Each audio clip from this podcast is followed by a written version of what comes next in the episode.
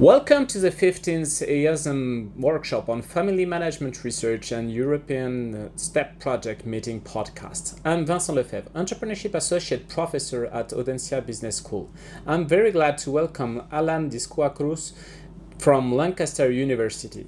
Welcome to our podcast, Allan. How did you become a family business and entrepreneurship researcher? Oh, well, thank you, Vincent. Thank you for the opportunity. Um, well, I come from a family uh, business myself. I'm a fourth generation family business member, and I was always interested to see how you know we can take our business forward. So it was an expectation as well. I had stumbled into the field when I was doing my master's degree, and I came into a course called family business, and I became fascinated by it. And one thing led to another, and then I did my PhD at Lancaster University, and I remained there and I've been teaching courses on family business, small, uh, medium-sized enterprise management, and now more on the social context of entrepreneurship. So I've always I've always been interested in that topic.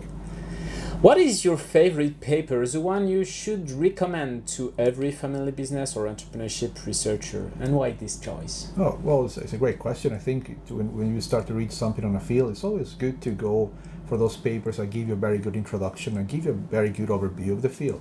So if you take a look at um, a, favorite of mine is uh, Carole Howorth's, um, Ellie Hamilton's, Mary Rose, and Paul Westhead.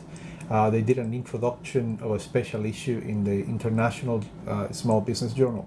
When they talk about the diversity of family firms, the definitions, and the core processes of family firms. And that was a very interesting paper because it really gives you a very good entry into the field. And and that for me i think is really good for people just just to have an overview. And then of course you can go into different topics but it is it's a very great it's a very it's, it's a starting point for anyone for anyone, a practitioner, yes. researcher. Yes, for I think the language in, which it's written it, it, appeals to both researchers and practitioners. So I think actually it's a, it's a very good read. And in your opinion, what are the hot topics on family business entrepreneurship for, for the Ooh, next years? Gosh, it's, it's, it's a great question. I think there's so many topics that it's very hard to choose one.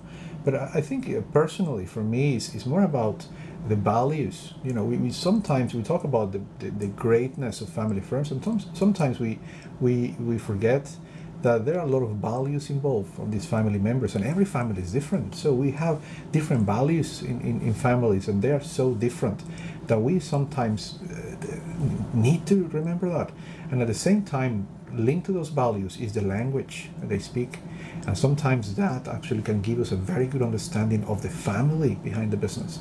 And i think perhaps that's a very it's a hot topic that we should consider Okay, great. Thanks a lot, Allan, for joining us for this recording of the podcast. All the podcasts are downloadable on podcast-entrepreneuriat.audencia.com.